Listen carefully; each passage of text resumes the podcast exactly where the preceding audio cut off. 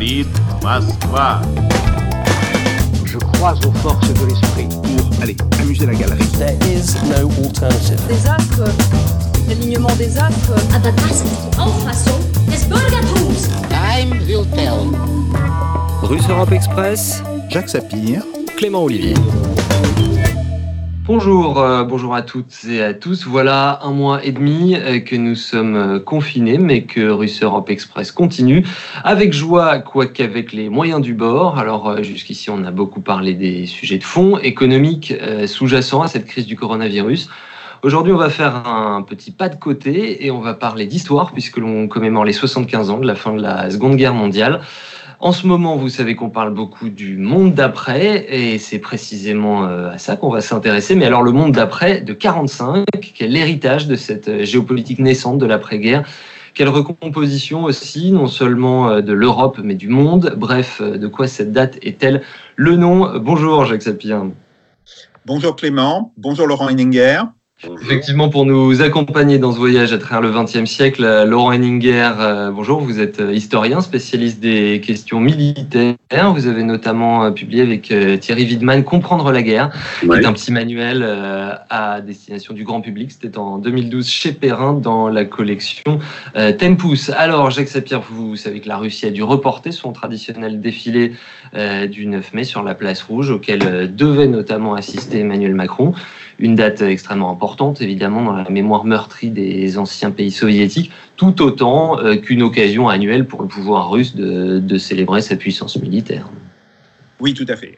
Alors nous allons donc évidemment cette année fêter les 75 ans de la victoire alors du 8 mai pour les alliés occidentaux, pour les Français, et du 9 mai évidemment pour les soviétiques et pour les Russes sur l'Allemagne nazie. Au-delà des commémorations officielles dont la plupart sont et, seront euh, reportées du fait de l'épidémie du Covid-19, il faut comprendre ce que représente justement cette date et ce que représente 1945. Alors pour les Français, tout comme pour les Russes, euh, cette date, elle symbolise la victoire contre le nazisme. De fait, euh, en réalité, plus personne ne pouvait avoir de doute quant à l'issue de la guerre depuis le début de l'été 1945 entre le succès de l'opération Bagration pour les soviétiques et de ses annexes, euh, Lvov, Sandomir, euh, Kovel, Lublin, et les succès aussi euh, de Cobra, l'offensive américaine qui brise la résistance allemande en Normandie, le sort de la guerre est définitivement joué. Pour dur qu'aient été les combats de l'hiver dans les Ardennes et dans la plaine d'Alsace en particulier, pour les alliés occidentaux, ou pour dur qu'aient été aussi les combats lors de l'offensive Vistula-Oder pour les soviétiques, ils ne peuvent remettre en cause la victoire.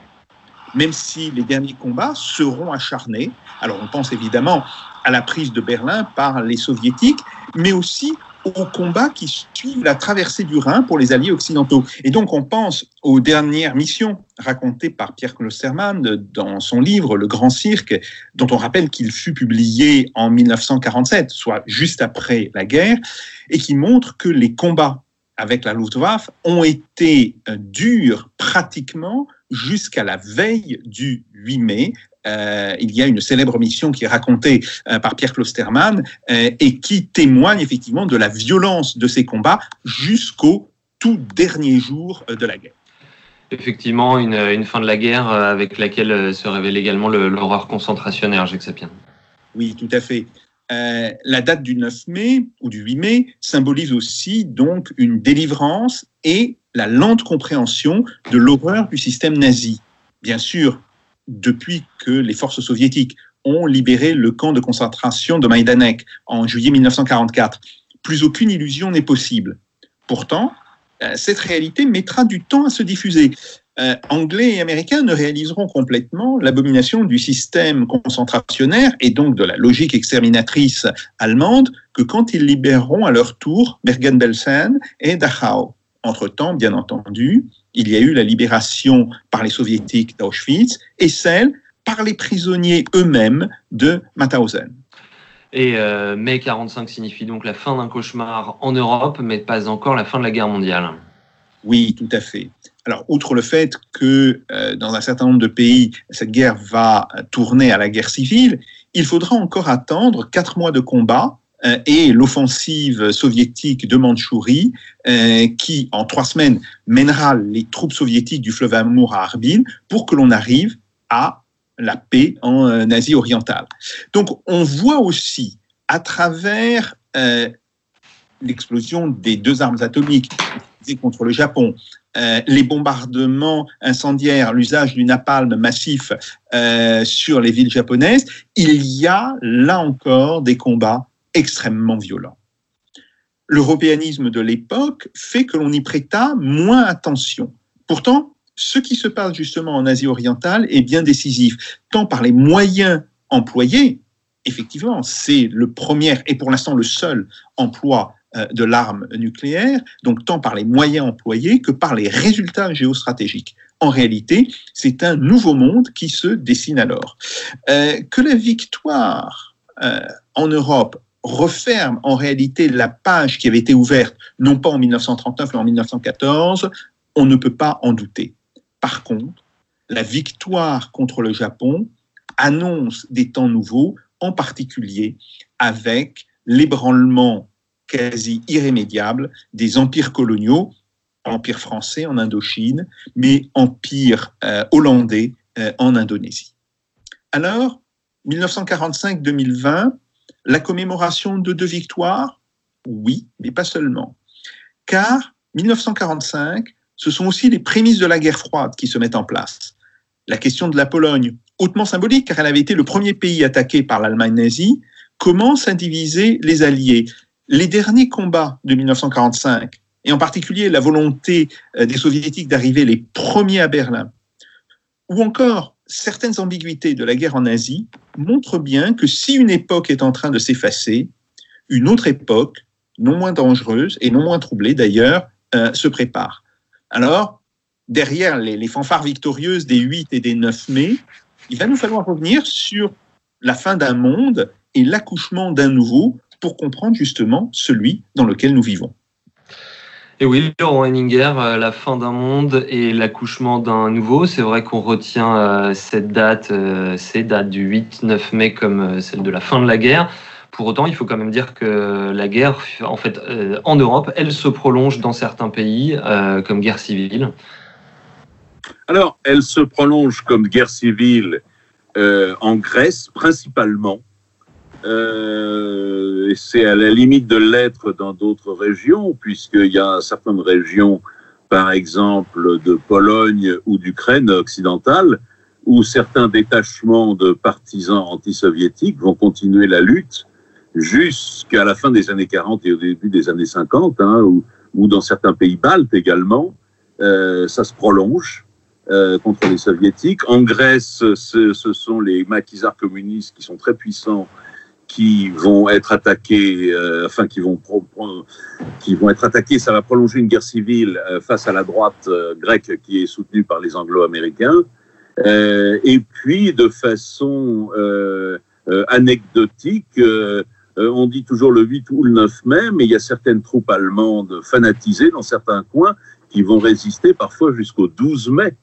Je pense notamment en Tchécoslovaquie ou en Crète que l'on ne pense jamais, euh, il y a des prolongements des combats de ce genre. Bon, c'est anecdotique, mais c'est quand même significatif. Euh, mais sinon, oui, c'est cette guerre civile, soit réelle, soit larvée, euh, qui continue plus ou moins en Europe et qui déjà annonce la guerre froide. Effectivement, on, on, y viendra également euh, naturellement à, à, la guerre froide, et Jacques Sapir l'a déjà un peu abordé. Euh, Peut-être euh, un mot également sur le fait que la guerre se poursuit en Asie jusqu'en septembre. Ah ben, elle se poursuit en Asie jusqu'en septembre parce que les, les, les, Japonais euh, sont pas encore totalement vaincus. Ils refusent, ben, un petit peu comme les Allemands. On a été obligé de prendre Berlin et, euh, d'obtenir de, la mort directe ou indirecte des, ou, la capture des, en Asie. Euh, au Japon, il faut euh, occuper Tokyo et, et, euh, et circonvenir la personnalité de l'empereur pour obtenir quelque chose. Et ça, il faut que le Japon capitule pour cela. Et, euh, et alors là, bon, sur cette question, euh, c'est un débat encore aujourd'hui euh, chez les historiens américains, par exemple. Euh, c'est un débat qui est souvent encore euh, l'objet de, de, un débat historique hein, qui, est encore l'objet de polémiques chez les historiens américains. Euh, Est-ce que ce sont les bombes d'Hiroshima et de Nagasaki qui ont obtenu la capitulation du Japon? C'est pas encore clair aujourd'hui pour les historiens. Il y a certains historiens américains qui disent oui, ce sont les bombes d'Hiroshima et de Nagasaki, d'autres qui disent que non. Et moi, je serais partisan de la thèse proposée par un professeur, un universitaire américain, mais américain d'origine japonaise, qui, il y a une quinzaine d'années, a publié un bouquin euh, où il montre, parce qu'en plus, ce, ce, ce, ce- cet, euh, cet universitaire américain, euh, il, il parle bah, forcément l'anglais, le japonais, puisqu'il est d'origine japonaise, mais il parle également le russe. Donc il a eu accès aux, archives des trois pays. Et lui, il a proposé une thèse radicalement nouvelle, cet historien. Il a dit en fait, d'après toutes mes études dans les archives, euh, euh, je, puis, je pense pouvoir affirmer que euh, les militaires japonais, pas l'empereur, hein, ni le gouvernement civil, mais les militaires japonais, les bombes atomiques d'Hiroshima et Nagasaki, ils s'en fichaient totalement. Et ils étaient prêts à sacrifier totalement leur pays. Si les Américains avaient eu 100 bombes atomiques, ces militaires japonais étaient prêts à voir le Japon totalement rasé, à voir leur pays totalement rasé. Et que ce qui a, ce qui aurait emporté la décision finalement des dirigeants japonais, ça a été l'attaque de l'URSS contre la Mandchourie, l'île de Sakhalin et euh, la Corée, et également avec un risque de débarquement des soviétiques sur l'île nord de l'archipel japonais, c'est-à-dire Hokkaido. Et c'est cette perspective de voir l'armée rouge au Japon qui, a, qui aurait fait encore plus peur aux dirigeants japonais que les bombes atomiques. Parce que la, question, en fait, Laurent Henninger, que, tout ceci pose, euh, c'est évidemment est-ce que cette euh, horreur d'Hiroshima et de Nagasaki était nécessaire? On sort de l'Holocauste en Europe et on a, euh, et on a un massacre nucléaire euh, au Japon. Oui, bien sûr, mais c'est la question à laquelle on ne peut pas encore répondre, puisque les historiens euh, américains, par exemple, se continuent à se déchirer sur cette question, que les deux camps, en quelque sorte, ont des arguments tout à fait solides. Cela dit, en matière d'horreur, il faut savoir une chose, c'est que oui, il y a l'horreur d'Hiroshima et de Nagasaki, bien sûr, mais en termes de morts, de nombre de morts, le bombardement de Tokyo a été beaucoup plus meurtrier encore, sans armes nucléaires, que celui... Au napalm, justement, un mot là-dessus, ouais. ça a été un ouragan de feu, ça a été atroce, d'autant plus que la, la vieille ville de Tokyo était encore une vieille ville japonaise quasiment médiévale, avec des maisons en bois et en papier. Euh, donc il y a eu plus de morts à Tokyo que euh, qu'Hiroshima et Nagasaki. Et, et on dit Hiroshima, Nagasaki et Tokyo, mais c'est toutes les villes japonaises hein, euh, qui étaient dans cet état. Cheikh Zapier. Oui, alors il faut dire deux choses. Euh, sur la question des bombardements aériens, on assiste à peu de choses près à, à des situations assez équivalentes en Europe. Le bombardement de Dresde euh, en particulier, euh, qui est particulièrement meurtrier, et le fait que à partir de 1944, euh, les défenses antiaériennes, que ce soit les défenses antiaériennes japonaises qui sont en fait assez faibles, ou allemandes qui elles sont nettement plus fortes, euh, faiblissent et donc laissent les bombardements sur les villes qui reprennent euh, en Europe à partir de septembre euh, 1944, euh, laissent ces bombardements se dérouler et devenir extrêmement meurtriers. Euh, il y a d'ailleurs des bombardements à Berlin euh, qui vont faire beaucoup plus de dégâts que pratiquement tous les bombardements précédents euh, de 43 et de début 44. Ça, c'est un premier point.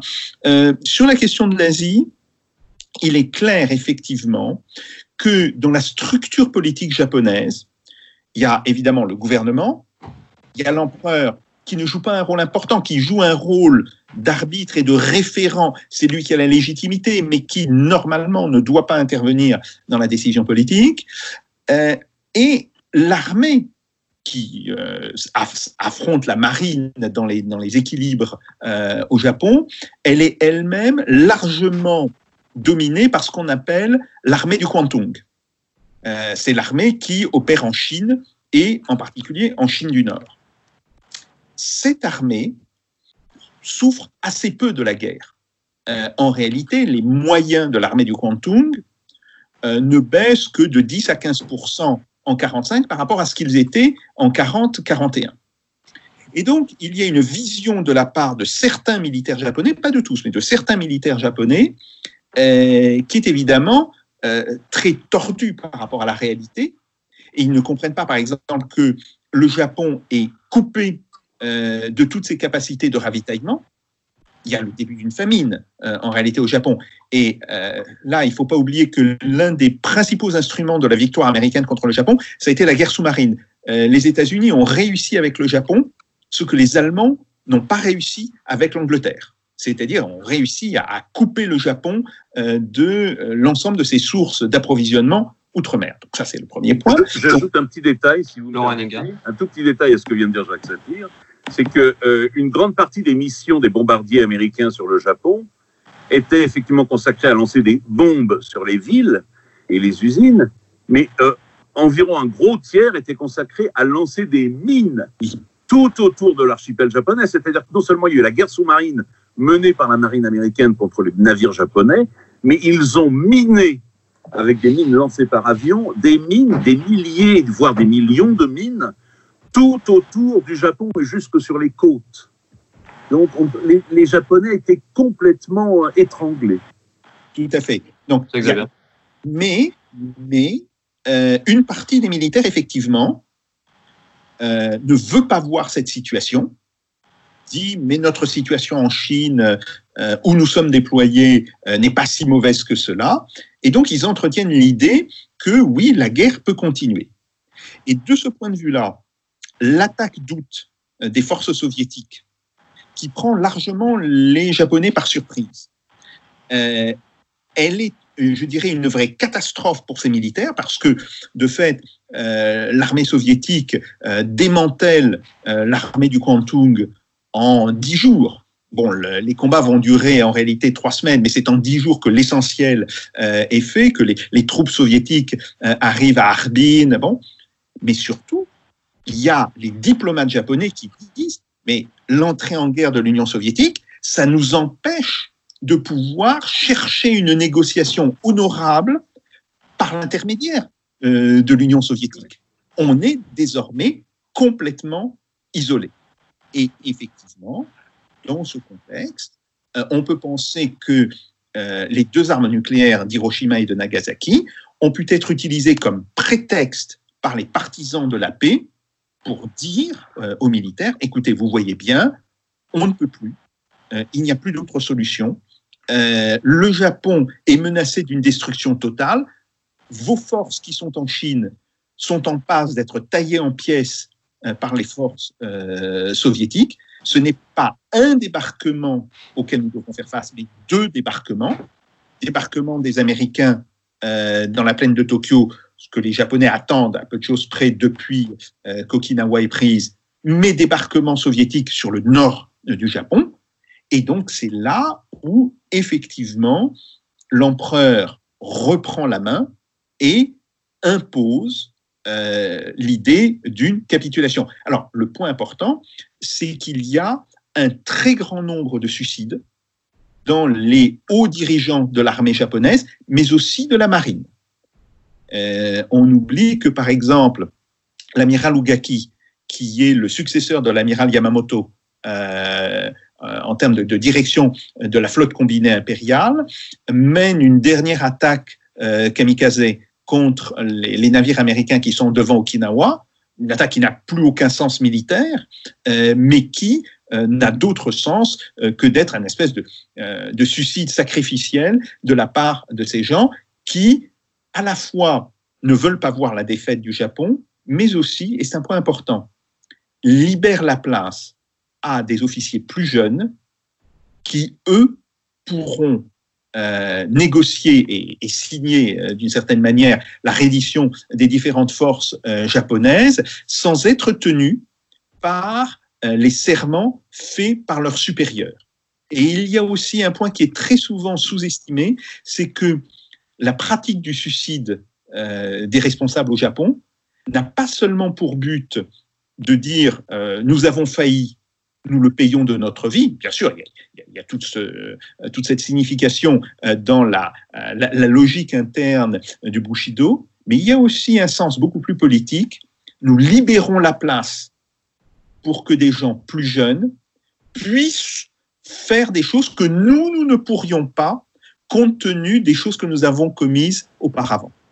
Et donc ça, c'est un point effectivement important. Il faut donc que le Japon passe par ce triptyque, euh, une arme contre laquelle il ne peut plus rien, l'arme nucléaire, la destruction de ses forces terrestres euh, en Mandchourie et en Chine par l'armée euh, soviétique, et la mort d'une partie de l'élite militaire, militaire et navale, euh, qui libère la place justement à une nouvelle génération de responsables.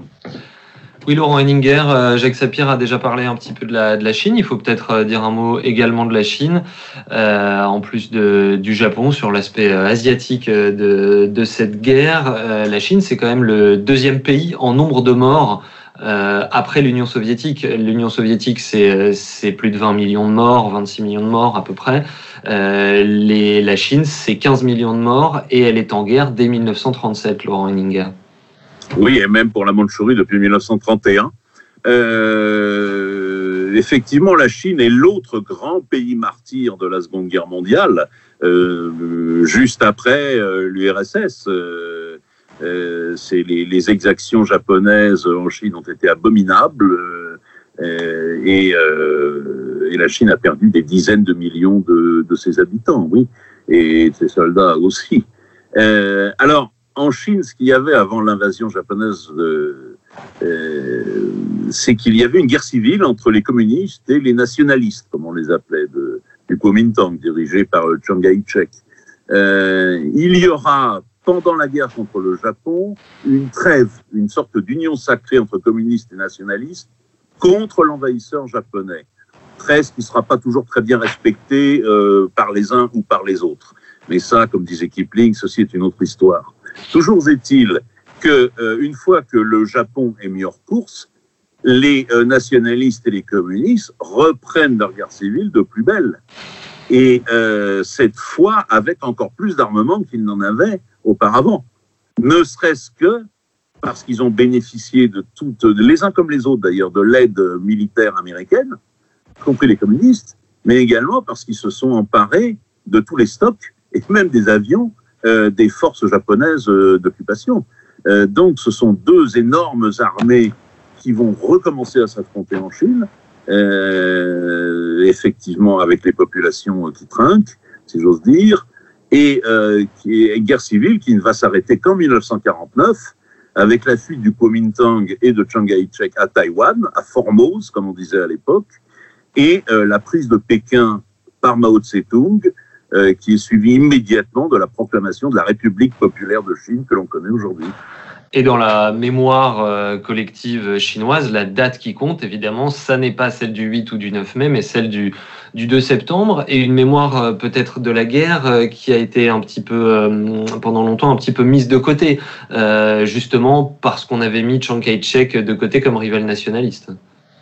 Oui, ben c'est de toute façon pour les pour les comment dire pour les dirigeants communistes chinois.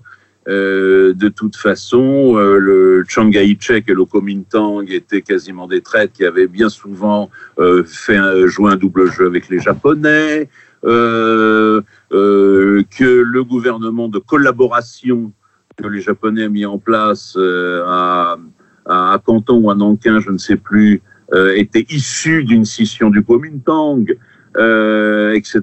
Et puis bon, alors c'est vrai aussi. Et puis par ailleurs, le fait que euh, euh la, le, discours officiel des dirigeants communistes chinois tout au long de, des décennies qui ont suivi euh, disait grosso modo que c'était les communistes qui avaient fait tout le travail contre les Japonais ou presque.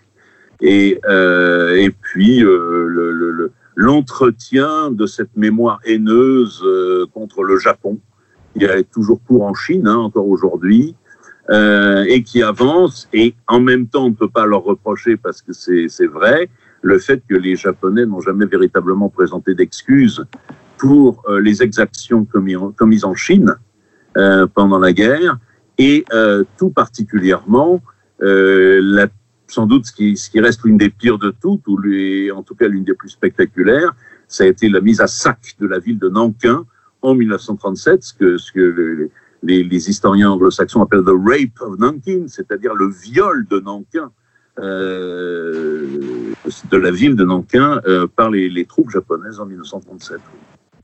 Jacques Sapir, ce que tout ça marque euh, également, c'est euh, la, fin des, la fin des empires coloniaux en Asie. Oui, tout à fait. Alors, euh, il faut d'ailleurs ajouter dans ces empires coloniaux l'empire colonial du Japon. Le Japon est une puissance coloniale. D'ailleurs, euh, le Japon euh, a colonisé Formose. Euh, Formose redevient chinoise à la suite de 1945. Le Japon a colonisé la Corée, où d'ailleurs comme en Chine, il y a une mémoire extrêmement vivace de l'occupation japonaise et le fait que, par exemple, le Japon n'est pas reconnu encore aujourd'hui publiquement et n'a pas présenté d'excuses publiques pour euh, l'emploi euh, comme troupe sacrificielle euh, de travailleurs coréens qui étaient envoyés devant les unités japonaises pour faire sauter les mines placées par les ennemis. Le, le, phénomène de réconfort, c'est des, femmes qui ont été forcées à la prostitution. Tout ceci entretient d'ailleurs une mémoire anti-japonaise extrêmement forte dans ce pays. Mais donc, la destruction des empires coloniaux, l'empire colonial français en Indochine, euh, qui en fait, euh, l'Indochine a été conquise par les Japonais, mais tout à fait à la fin, hein, euh, en 1944. Elle était occupée depuis 1941, mais les Japonais prennent le contrôle physiquement de l'Indochine en 1944. bon, il y a quelques combats. Quelques Français qui acceptent de se battre contre les Japonais, mais c'est évidemment le début euh, de ce qui donnera après le Viet Minh et, la guerre d'Indochine euh, pour la France. Ce que l'on oublie aussi, c'est l'Indonésie. L'Indonésie qui jouait un rôle extrêmement important aux Pays-Bas. Euh, D'ailleurs, il faut savoir qu'une part importante du budget du Pays-Bas était approvisionnée par l'argent qu'il tirait de l'Indonésie. le rôle de l'Indonésie pour les Pays-Bas était immensément plus important, par exemple, que le rôle de l'Indochine euh, pour la France. Euh, pour les Pays-Bas, l'empire en Indonésie, ça représentait réellement quelque chose de vital euh, pour eux. Et bien là, euh, même chose, euh, l'occupation japonaise de l'Indonésie début 1942, la destruction des capacités administratives et politiques euh, des Pays-Bas, ça va immédiatement conduire à une guerre de libération. Et en fait, euh, assez rapidement, euh, les Pays-Bas seront obligés de reconnaître l'indépendance euh, de l'Indonésie. Donc, c'est bien cette fin des empires euh, coloniaux euh, qui commence à se passer, qui va d'ailleurs conduire à la multiplication des pays membres des Nations Unies. Et euh, cet ébranlement des, empires coloniaux, il atteint l'Inde, voilà. d'ailleurs euh, une partie des nationalistes indiens avait eu des sympathies pro-japonaises par rapport aux Britanniques, mais il va aussi atteindre euh, l'Afrique. Et euh, en réalité, 1945, ce sont aussi les émeutes de Sétif, provoquée par euh, une espèce de quasi-famine euh, dans euh, les, les, montagnes de l'Algérois. Bon, mais c'est aussi tout le problème, en général, des empires coloniaux occidentaux. Absolument, Jacques Sapir. L'Algérie, on va, on va en reparler un peu plus longuement dans, dans un instant. Une réaction d'abord de, de, Laurent Henninger. Oui, encore une fois, un, un détail que, pour compléter ce que vient de dire Jacques Sapir. en Inde, euh, en plus, le, sentiment anti-britannique euh, est, décuplé euh, par le fait que deux ans auparavant, ou trois ans, je ne sais plus si c'est en 42 ou en 43, il y a eu en Inde britannique, il y a eu une gigantesque famine qui a fait des millions de morts et contre laquelle Churchill n'a rien fait à l'époque. Il a laissé la famine se dérouler pour en quelque sorte faire de façon très cynique faire taire le peuple euh, indien et euh, sous prétexte de continuer le ravitaillement des forces britanniques en, Birmanie. Mais euh, et donc euh, tout ça pour dire que les populations de l'Inde sont chauffées à blanc contre le colonialisme et que euh, les années qui suivent vont être euh, l'Inde, le- les Indes d'ailleurs comme on dit à l'époque, vont être une poudrière et que l'in- l'indépendance obtenue deux ans après en 47 est vraiment euh, euh, était inévitable là plus qu'ailleurs d'ailleurs. Effectivement, euh, on l'a dit, la fin de la guerre, c'est aussi le début du temps des décolonisations. Quand quand l'ONU, un, un chiffre très simple, quand l'ONU est fondée en juin 45, elle compte 51 membres. Aujourd'hui, l'ONU, c'est pas moins de 193 États. Ça fait presque trois fois plus. Euh, ça aussi, sans doute, ça nous dit quelque chose de ces 75 ans sur lesquels on se penche aujourd'hui. Euh, et Laurent Henninger, là, on a parlé de l'Asie. Euh, je voudrais qu'on continue de parler de l'Algérie que Jacques Sapir a commencé à évoquer, puisque le 8 mai 45, euh, c'est la capitulation allemande en Europe, mais le 8 mai 45 en Algérie, c'est aussi les massacres de Sétif, Guelma et Kerata, où les autorités françaises répriment euh, des manifestations anticolonialistes. Euh, vous autres historiens euh, êtes assez divisés sur le nombre de morts sur ce bilan. On dit entre 3 000 et 30 000, soit 10 fois plus. Mais de toute façon, c'est un massacre dont il faut qu'on parle. Bah, je pense qu'on ne saura jamais véritablement le vrai chiffre. hein. Peut-être que je me trompe, mais bon, ces, étifs, ces, ces émeutes de Sétif ont lieu effectivement le 8 mai, euh, le 7 et 8 mai euh, 1945, c'est-à-dire les deux jours de signature de la paix en Europe, puisque la, la paix en Europe euh, a été signée en, en deux fois, hein, le, rappelons-le, le 7 et le 8 mai. Euh, Oui, d'ailleurs, pardonnez-moi une toute petite digression, mais c'est le moment de, de parler de ça. Pourquoi deux signatures? Il faut le rappeler à nos auditeurs. Eh bien, parce qu'il y a une première signature qui a lieu à Reims, euh, au, quartier général du général euh, américain euh, Eisenhower, en présence du côté allemand du général Jodl, qui est le, commandant en chef de la, Wehrmacht. Une signature, enfin une, cérémonie de capitulation un peu improvisée, décidée à la va-vite par les Américains, où d'ailleurs est présente une délégation soviétique d'officiers à peu près inconnus. Bon. Et euh, Staline réagit en disant, euh, alors là je parle sous le contrôle de Jacques Sapir, mais Staline réagit en disant qu'est-ce que c'est que cette capitulation, cette cérémonie, j'ai pas été prévenu, on n'a pas été invité. Euh, oui, il y avait des observateurs à nous, mais ça compte pas. Nous, on veut quelque chose de beaucoup plus solennel. Dans lesquels on sera maître de cérémonie ou en tout cas co-maître de cérémonie, ce qui n'a pas été le cas à Reims. Et surtout, symboliquement, on veut que ce soit ça, cette euh, cérémonie de, capitulation allemande euh, se tienne à Berlin. Et donc les, alliés occidentaux anglo-américains sont obligés d'accepter, bien sûr, euh, parce que la demande de Staline est légitime, faut le reconnaître. Et euh, donc dès le lendemain, euh, une autre cérémonie est organisée à Berlin, euh, en secteur euh, soviétique. Cette fois-ci, ça va plus être le maréchal Jodl, mais le maréchal Keitel qui va représenter euh, l'Allemagne. Euh, il y aura effectivement une énorme délégation soviétique qui sera dirigée par le maréchal Zhukov en personne.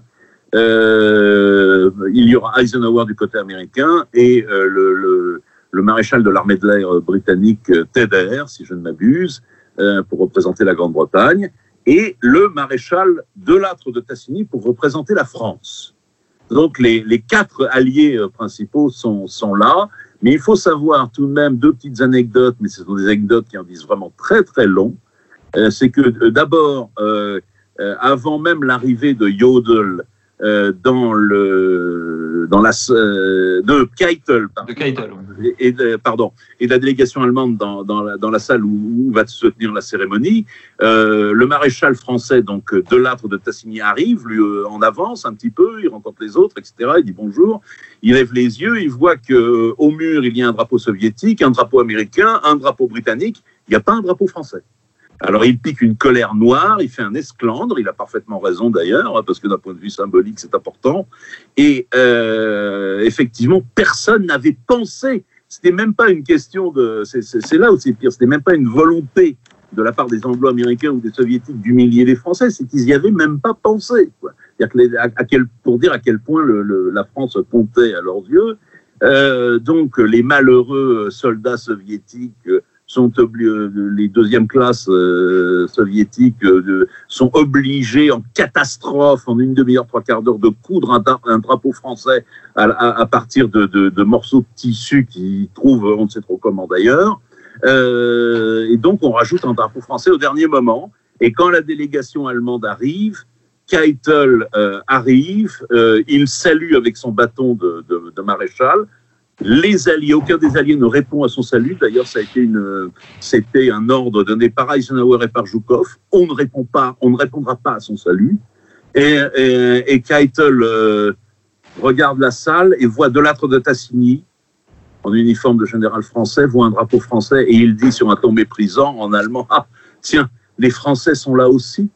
Et donc, l'humiliation est vraiment portée à son comble. Hein. Euh, voilà. Alors, et, et, et d'ailleurs, ce, ce, que vous venez de raconter euh, se passe tard le soir, euh, 23 heures passées, euh, et à Moscou, euh, il est déjà 1 heure du matin. Ce qui fait, c'est pour ça que les, les, les ex-soviétiques maintenant voilà. retiennent la date du 9 mai.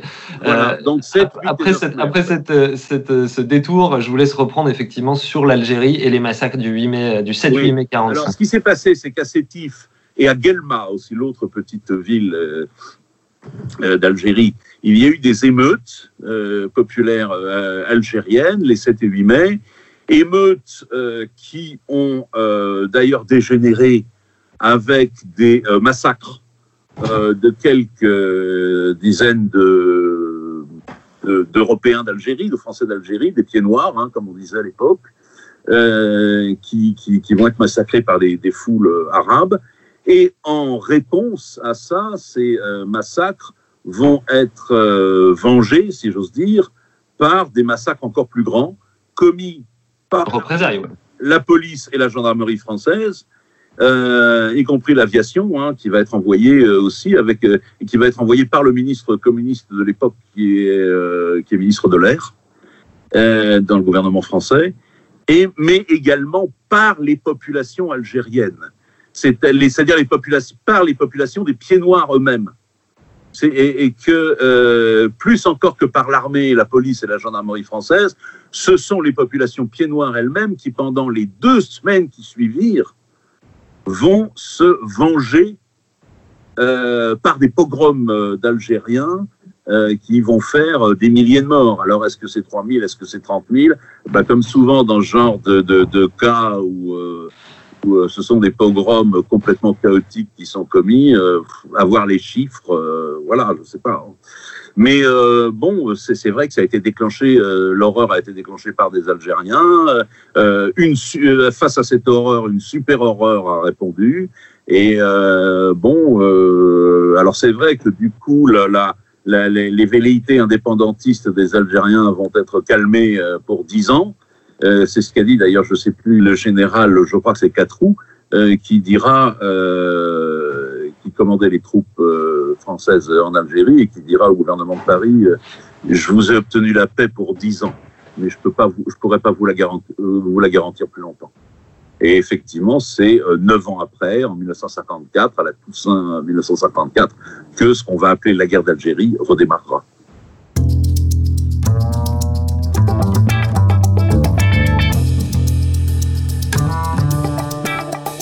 Russe Europe Express, Jacques Sapir, Clément Olivier. Oui, Jacques Sapir, euh, une, une, paix euh, pour 10 ans au prix d'un massacre, mais de toute façon, le temps de l'après-guerre euh, allait être le temps de la décolonisation. Oui, c'est une évidence. Et, et, ce qui est très important, c'est que dans les combats de la Seconde Guerre mondiale, alors de la Seconde Guerre mondiale en Europe, mais aussi de la Seconde Guerre mondiale en Asie, euh, la perte de prestige des grandes puissances coloniales, à l'exception des États-Unis, euh, mais les États-Unis sont assez peu impliqués. Non pas que les États-Unis n'aient pas été battus euh, en 41. Hein. Euh, il y a quand même la défaite américaine aux Philippines qui est extrêmement brutale, extrêmement rapide. Néanmoins, ça va moins peser sur l'organisation des empires que ce qui se passe. Alors, l'effondrement français de 1940, euh, la défaite de 41-42 euh, en particulier euh, en, euh, en Indochine et surtout en Indonésie. Bon, donc tout ceci euh, enclenche une chose, c'est le fait que on savait que la colonisation posait de redoutables problèmes, elle n'est tout simplement plus possible dans euh, ces endroits-là. Et ça, c'est le début en réalité d'un nouveau monde. Alors, un nouveau monde qui va se mettre en place peut-être plus rapidement en Asie euh, qu'en Europe, parce qu'en Europe, on le voit bien, c'est plutôt le nettoyage des choses qui avaient été laissées en suspens euh, par le traité de Versailles par euh, 1918 et le, et, le traité de Versailles. Euh, c'est la reconstitution euh, des pays d'Europe centrale, alors dont un certain nombre passent sous le contrôle euh, de l'Union soviétique, soit directement, soit indirectement. C'est euh, des nettoyages ethniques, par exemple la question des Sudètes en Tchécoslovaquie, et on peut le comprendre, vu le rôle qu'avait joué justement la population de langue allemande dans les Sudètes, dans le démantèlement de la Tchécoslovaquie euh, en 1938, on comprend parfaitement euh, que les dirigeants euh, tchécoslovaques ne veulent plus avoir de minorité allemande sur leur sol. Donc il y a aussi ça. Donc on est de, de toute façon. Jacques, les auditeurs l'auront compris, on n'est pas aujourd'hui en train de porter des jugements moraux, qu'il s'agisse de ça ou de l'Algérie, bien sûr. Il faut, il faut comprendre là qu'on est beaucoup plus dans le l'ultime règlement des choses qui avaient été laissées en suspens euh, en 1918 et euh, lors du traité de Versailles. Absolument, c'est très important ça. Par contre, ce qui se passe en Extrême-Orient est d'une nature radicalement différente. Une nature radicalement différente parce que euh, la fin de la colonisation japonaise, la, la capitulation du Japon, euh, eh bien, libère la Chine. La Chine qui va progressivement redevenir un acteur alors qu'elle était plutôt un sujet euh, de l'histoire euh, auparavant. Donc ça, c'est ça, c'est un changement euh, important dont on continue de connaître les conséquences de nos jours. Bien. Et on n'a pas fini. Tout, et on n'a pas fini. C'est la question de la Corée. La Corée retrouve son indépendance, mais quelle Corée? Et il y a quand même quelque chose d'assez absurde dans la division de la Corée en deux États. Si la division de l'Allemagne en, en, Allemagne de l'Est, Allemagne de l'Ouest, à partir de 1948-1949, pouvait se justifier au nom que l'Allemagne était une puissance battue. La Corée est une puissance victime, ce n'est pas une puissance battue. Elle n'a jamais attaqué. Donc, pourquoi se maintient justement cette division euh, de la Corée? Donc, il y a là toute une série de choses qui commencent euh, à être euh, mises en place.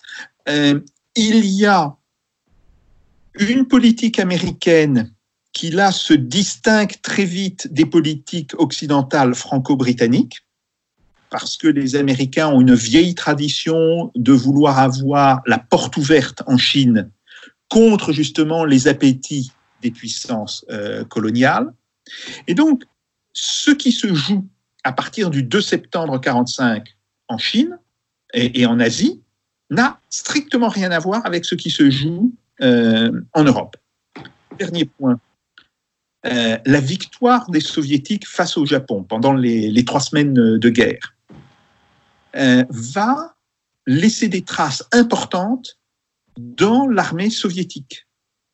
Il y aura à partir de là la constitution d'une coterie des officiers supérieurs qui ont servi euh, sur le front d'Extrême-Orient et, et en Mandchourie, et qui va venir irriguer tout le développement de l'armée soviétique à partir du début des années 60. Euh, à partir du début des années 60, euh, même plutôt de la fin des années 60, c'est encore plus vrai à partir de ce moment-là, euh, tous les combats de 1945 vont acquérir le rôle de modèle pour l'armée soviétique. Donc, on voit bien qu'il se joue quelque chose d'extrêmement important à ce niveau. Laurent Henninger, euh, la question que tout ceci pose, c'est qui sont, euh, qui gagne à, ce- à la fin de cette guerre et qui perd. Évidemment, on a en tête euh, les, les- les vainqueurs militaires, etc. Euh, mais je crois que selon votre interprétation, c'est un peu plus compliqué que ça, Laurent Henninger.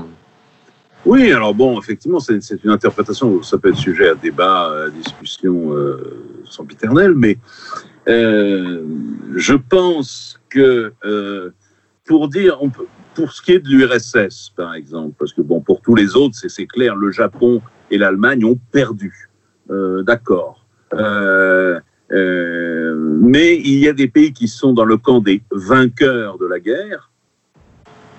Mais est-ce qu'ils ont gagné la guerre? Et je ne parle même pas de leur, position, de leur participation militaire, mais je parle parce que dans le mot, dans le verbe gagner, il y a quand même l'idée de gain. Hein, C'est-à-dire, j'ai gagné quelque chose. Bon. Euh, Est-ce que des pays comme la France et la Grande-Bretagne ont gagné quelque chose à la Seconde Guerre mondiale? Il est permis d'en douter. Euh, effectivement, ils sont dans le camp des vainqueurs, ils sont membres du Conseil de sécurité. Euh, la Chine nationaliste de Chiang Kai-shek aussi, qui est pendant des années, pendant une trentaine d'années, le pays qui va représenter la Chine euh, au Conseil de sécurité de l'ONU à New York, c'est Formose et pas la grande Chine continentale qui est communiste. Bon, mais est-ce que euh, la France et l'Angleterre, qui sont deux pays, euh, la France a été en grande partie humiliée, la Grande-Bretagne a été héroïque certes, mais son économie est exsangue en 1945. Euh, et alors, il reste le cas soviétique. Oui, les, soviétiques contrôlent quand même la moitié de l'Europe. C'est Alors, un gain non négligeable, Laurent Henninger. Oui, alors attendez, attendez, je vais y venir à ça. Une chose, chaque chose en son temps. Je vous en prie. L'Union soviétique, le cas soviétique, à mon avis. L'URSS, c'est clairement dans le camp des vainqueurs. Deuxièmement, je pense que d'un point de vue militaire, c'est l'URSS et l'armée rouge et son commandement et les peuples soviétiques qui ont vaincu le nazisme et l'Allemagne nazie. La victoire contre l'Allemagne nazie, elle est due à 70 ou 80% à l'effort et au sacrifice des soviétiques, de leur armée, de leur commandement. Donc euh, c'est l'URSS, on est redevable à l'URSS euh, de, euh, de, de, de- de la fin du nazisme, de la destruction du nazisme. Maintenant, est-ce que l'URSS a gagné quelque chose dans cette guerre quand le pays a perdu entre, parce que encore aujourd'hui, les, encore une fois, comme euh, pour Sétif, les, les historiens ne sont, pas d'accord, on n'arrive pas à avoir des vrais chiffres, mais c'est entre 25 et 28 millions de morts. On n'arrive pas à être plus précis que ça. Donc c'est énorme. C'est encore plus. C'est euh, quasiment un tiers de plus euh, que le chiffre qui était officiel euh, pendant euh, 50 ans de 20 millions de morts, qui était le chiffre d'ailleurs. Euh, euh, même pas, on peut même pas dire que c'était les, occidentaux qui donnaient un chiffre euh, bas euh, pour euh, minimiser euh, le sacrifice soviétique. C'était également le chiffre officiel donné par les soviétiques euh, euh, à, la, fin de la guerre, réitéré par Khrouchtchev dix ans plus tard. Mais euh, en fait, c'est entre 25 et 28 millions de morts. C'est gigantesque. Le pays est exsangue. Le pays va connaître une nouvelle famine à l'hiver 45-46. Bref, l'URSS n'a pas gagné grand-chose. Il faut simplement préciser, Laurent Henninger, que quand on dit les soviétiques, on pense bien sûr aux Russes, qui sont Oui. les premiers dans le, le nombre de morts, mais il ne faut pas oublier euh, ceux qui sont en deuxième et en troisième position Ben oui. euh, dans le nombre de morts, ce sont les Ukrainiens, puis les Biélorusses. Et alors le cas biélorusse est particulièrement tragique puisque euh, ils perdent moins de- de- de- d'habitants en, en nombre, mais ça fait un quart de leur population. Tout à fait. Ben, les Biélorusses, de toute façon, vous savez, en France, on a eu un village d'Oradour-sur-Glane, euh, rasé et, entièrement génocidé par les nazis. En Biélorussie, c'est environ, c'est plus de 600 villages. Ils ont eu plus de 600 Oradour, rien qu'en en Biélorussie. Et vous pouvez rajouter à ça tous les villages euh, qui ont été rasés, brûlés avec leur population euh, en Ukraine, en Russie elle-même, etc., etc. Bien sûr. Et le, et le film et le film Requiem pour un massacre est, sûr, récemment de ressorti, restauré d'Hélène Voilà. Klimov. On invite nos, nos auditeurs, s'ils le peuvent, après le confinement, peut-être à, à aller le voir. Ce film qui est considéré euh, comme l'un des euh, meilleurs, alors meilleur entre guillemets, parce que euh, c'est vraiment pas un plaisir de voir ce film. Euh, c'est l'un des meilleurs films de guerre de tous les temps, hein, vraisemblablement. Et ça, je- je- je- j'en ai encore eu euh, la confirmation pas plus tard qu'il y a trois jours, où je discutais euh, au téléphone avec un ami américain qui est d'ailleurs lui-même peu soupçonnable de sympathie pro-communiste, puisqu'il est professeur euh, à l'Académie de l'armée de l'air dans le dans l'Alabama en plus, un État euh, traditionnellement progressiste, euh, et qui me dit qu'effectivement c'est euh, même euh, la direction de son école incite tous les cadets, et tous les élèves officiers, tous les officiers eux-mêmes à voir ce film en leur disant que c'est sans doute le meilleur film de guerre de tous les temps.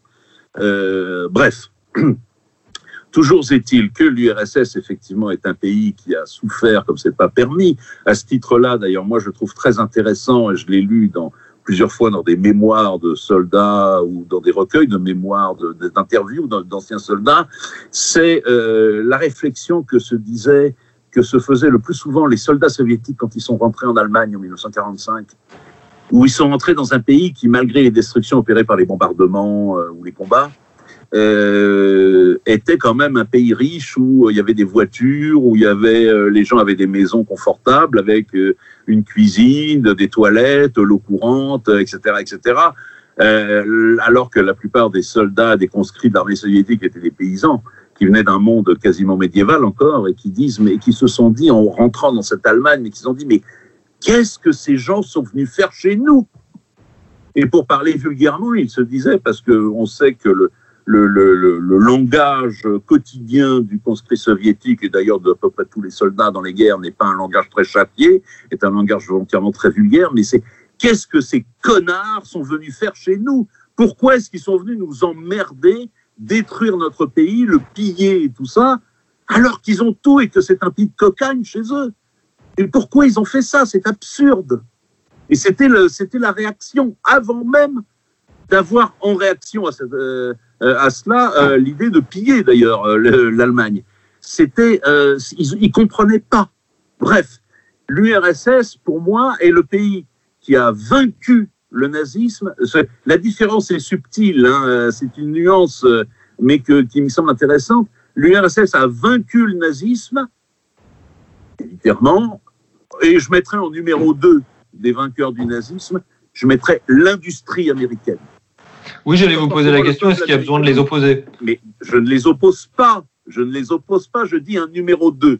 J'établis une hiérarchie. C'est pas une opposition. Bon. Euh, en numéro 2, je mettrais l'industrie américaine avec ce- ce- ses ouvriers et ses managers. Euh, ça, ça, ça, ça sont les vainqueurs du nazisme. Mais en numéro 1, je mettrais l'Union soviétique et l'armée rouge. Euh, mais l'URSS est un pays que, qui, pour moi, n'a pas gagné la Seconde Guerre mondiale. Alors on me dira, bien évidemment, il y a la question de l'Europe de l'Est, qui passe sous contrôle soviétique. Oui, mais quand on y euh, regarde bien et de plus près à cette question de l'Europe de l'Est, euh, entre 44 et 48, c'est-à-dire les deux dates euh, qui bornent cette, situation entre l'occupation nazie et ce qui va devenir une zone véritablement euh, totalement pro-soviétique. Entre euh, 44 et 48, euh, c'est une situation dans toute l'Europe de, de l'Est qui est très compliquée. Et on ne peut pas se contenter de dire comme ça, l'URSS a mis la main sur ces pays, on a fait des euh, colonies soviétiques. C'est pas si simple. C'est pas si simple du tout. D'abord parce que ce ne sont pas des colonies soviétiques, parce que l'URSS, le système impérial soviétique, parce que c'était un système impérial, mais c'était pas un système impérial, je dirais, euh, de même nature et de même fonctionnement que le système impérial occidental, qui est un système impérial de type capitaliste, ce qui n'est pas le cas en URSS, et euh, de type capitaliste euh, qui euh, contient une forte dose de- d'enrichissement et de pillage. Il y a pratiquement pas la même chose du côté soviétique. pratiquement pas. Euh, donc, euh, l'URSS n'a pas gagné grand-chose à l'occupation euh, de la Pologne, de la Tchécoslovaquie, de la Hongrie, etc. Ça, c'est la première chose. Deuxièmement, la préoccupation principale des soviétiques en mettant la main sur ces pays, c'était de créer une ceinture et un, euh, comment dire, de mettre, euh, de, créer une, une ceinture, euh, un, tampon militaire euh, face à une éventuelle attaque occidentale, euh, parce qu'ils étaient sous le traumatisme de l'attaque surprise de juin 41 par les Allemands. Euh, et puis euh, ensuite, ces pays-là, vous prenez le cas de l'Allemagne, mais la- l'Allemagne de l'Est, l'Allemagne communiste, l'Allemagne de l'Est, au départ, c'était absolument pas prévu. Les soviétiques voulaient avoir une Allemagne unifiée et neutre. Donc, c'était absolument pas prévu. Ils ont créé l'Allemagne communiste uniquement en réponse à la création de l'Allemagne occidentale par les Anglo-Américains en 1949. Et puis pour les autres pays, euh, en dehors du cas de la Pologne, qui est très particulier, pour tout un tas d'autres pays, les, soviétiques ont d'abord cherché à avoir des gouvernements qu'on pourrait qualifier de gouvernements de droite capitalistes pro-soviétiques. Hum. Jacques Sapir, je vous laisse euh, le mot de la fin. Une, chose effectivement qu'il faut voir euh, quand on, quand on se penche sur, euh, sur cette, euh, cet après, cette mémoire de, de la victoire contre l'Allemagne nazie, c'est effectivement, comme, euh, comme l'a dit Laurent Henninger, la question de savoir qui l'a gagné. Et vous savez qu'il y a un sondage assez célèbre de l'IFOP qui a été fait en mai 45, les- l'IFOP qui existait déjà hein, euh, à cette époque-là, et qui donnait donc en France hein, 57% de la population française qui estimait que l'URSS était euh, le pays qui avait le plus contribué à la défaite de l'Allemagne, contre seulement euh, 20% pour les États-Unis et 12% pour le Royaume-Uni. Euh, cette même question, elle a été reposée ensuite euh, euh, plusieurs fois depuis les années 90, une fois, une fois tous les 10 ans. Et en 2015, eh bien, la proportion, elle s'est strictement inversée. À peu, plus de la moitié des sondés français estiment que c'est les États-Unis qui ont le plus contribué à la victoire.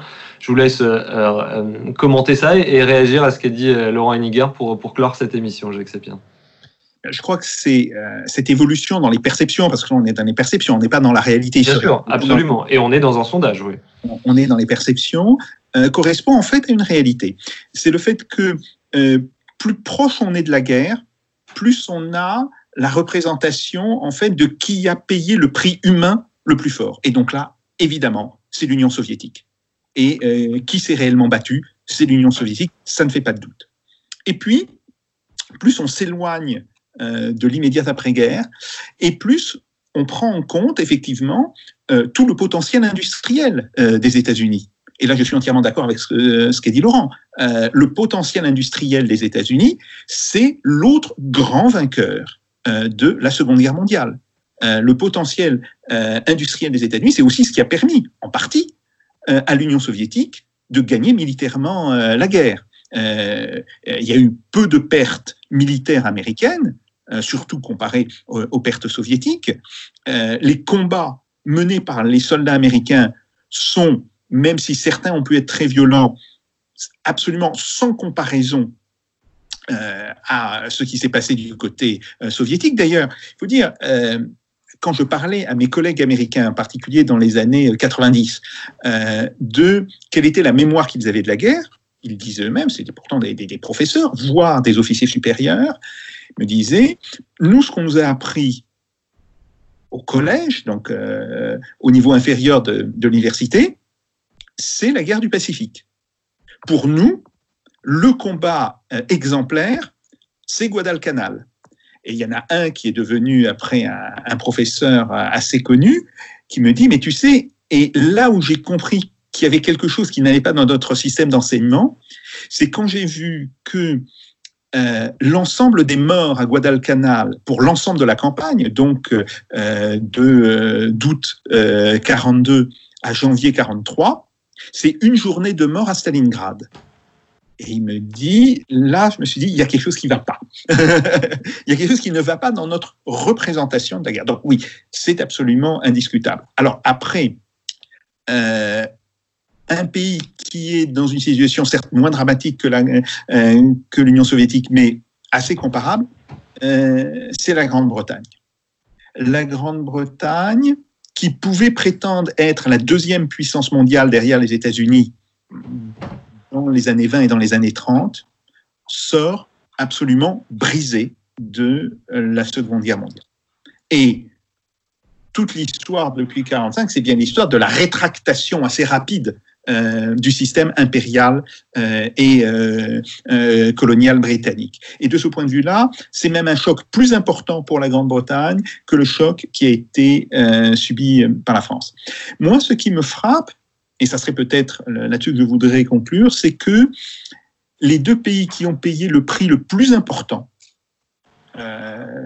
l'Union soviétique et la Chine, sont les pays qui ont eu à affronter euh, le plus de difficultés, d'une certaine manière, euh, dans les années euh, 10 ans, 20 ans, 30 ans après euh, euh, la Seconde Guerre mondiale. Et la Seconde Guerre mondiale, elle délivre un monde qui, en apparence, est un monde américain. Alors un monde américain, d'abord par la puissance des États-Unis, un monde américain par la force des représentations américaines qui vont s'imposer euh, dans toute une série de pays, en Grande-Bretagne, en France en particulier, où, où c'est bien une imagerie euh, de la guerre produite par les Américains euh, qui s'est progressivement imposée. Une imagerie tout court aussi, y compris dans les autres domaines de la culture, le Tout à jazz, fait, tout fait. Mais, les films, tout ça, c'est dans tous les domaines. Tout à fait. Et euh, en réalité, nous sommes sortis de l'après-guerre dans les années 2000. Hmm. C'est dans les années 2000 C'est clair, absolument. euh, à la FEC avec à la fois l'effondrement de l'Union soviétique, la reconstitution de la Russie, mais aussi la crise interne que connaissent les États-Unis et leur épuisement euh, stratégique euh, qui s'est marqué lors de la guerre d'Irak en 2003, que nous sommes rentrés réellement dans le monde post-1945. C'est important parce que ça veut dire que le monde de 45, il a duré 55 ans. C'est-à-dire que le monde tel qu'il avait été défini par les conditions militaires et politiques euh, de la victoire sur l'Allemagne nazie et sur le Japon en 1945, il ne prend fin en réalité que 55 ans après. Et ça, c'est bien, je dirais, l'une des leçons qu'il faut que l'on ait en mémoire au moment justement où on va célébrer ou commémorer les 75 ans de 1945. Voilà votre, leçon, Jacques Sapir, sur ce monde d'après, euh, pour reprendre de nouveau cette expression, ce monde d'après 45. Écoutez, Laurent Henninger, merci beaucoup d'avoir été des nôtres euh, aujourd'hui. Merci bien sûr aussi à vous, euh, Jacques Sapir, et à nos camarades de la technique, Thibaut Picard, Antoine Darwin, pour leur aide précieuse en ces temps de confinement. Amis auditeurs, vous retrouvez cette émission en vidéo, comme toujours, sur Facebook, sur YouTube, en audio sur toutes les plateformes de podcast, et on se retrouve au prochain épisode de Russe Europe Express avec Jacques Sapir. D'ici là, bien sûr, restez chez vous, je vous en prie, et faites pas vos Jacques. Salutations.